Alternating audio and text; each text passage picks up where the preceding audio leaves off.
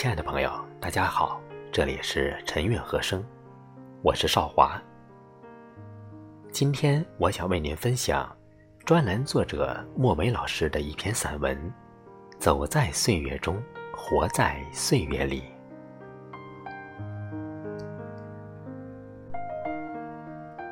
走喜欢的路，看自己喜欢的风景，心怀有爱，一切美好。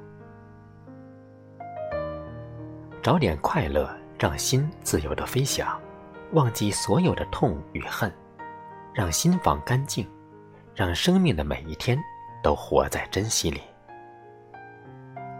时而忙忙碌碌，时而简简单单，时而清清楚楚，时而跌跌落落，也是人生行驶过程中的理念和小小乐趣。再幸福的人，内心也有无奈难处；再风光的人，背后也有苦楚寒凉。谁的生活都不易。一路走来的艰辛不算什么，有一缕暖暖的阳光，就会有一天灿烂的云朵；有一口新鲜的空气，就有一株青绿的小草。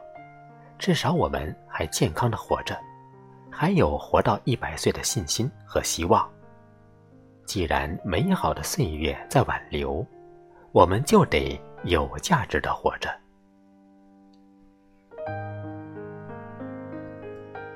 虽然我们快老了，还是要不骄不傲、不急不躁，做个优雅快乐的老人。虽然我们快老了。我们还有健康的体魄，可以去爬山、去登高、去写作。虽然我们快老了，我们还有年轻的心态，可以去唱歌、跳舞、打太极。虽然我们快老了，我们阅历丰富，可以去当导师，可以去当朗读者，可以把心中的文字用情感。转递给每一个人。虽然我们快老了，我们还可以提笔写字、画画，为社会做点力所能及的事情。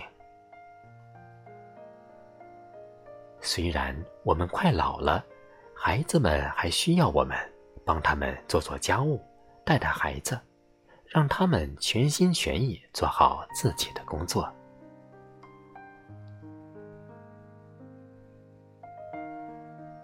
我们走过的路虽然有点艰辛，但从不后悔。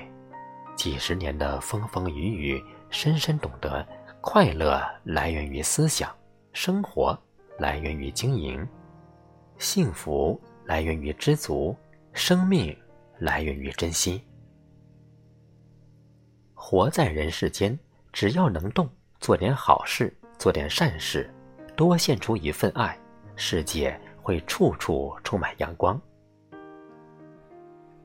山东退休军干郭老师向全国书法爱好者发信，恳求书法作品捐山区一所中学办书法展览室。他费尽心思，不断发信息给书友们，一次又一次。郭老师加我 QQ，也跟我说了，我开始有点犹豫，加上又是天寒地冻日，就没去多想。过了几天，郭老师又跟我说：“张老师，求您随意写几个字。我是给山区孩子们办书法学习试用，我出游资，好吗？”他诚恳的话深深的打动了我。书法让山里孩子们学学，不是一件好事吗？他都能想到，我一个学书法的人，怎就不能支持下呢？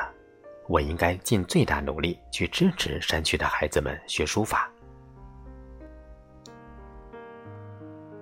在寒冷的冬天，我花了半个多月，用八尺整张、四尺对开纸写楷书、隶书，横的、竖的、方的、圆的，写了七八幅，打包邮了过去。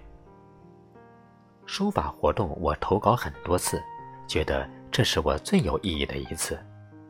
支持山区孩子学书法。我能出微薄之力是我的荣幸。况且，我曾经也是一名人民教师，帮助孩子们学习中国传统文化，练练书法，也是我应尽的职责。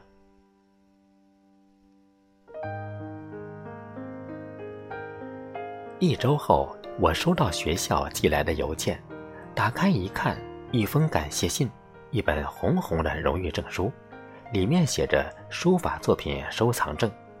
顿时，我的心都快跳出嘴门，特别的高兴。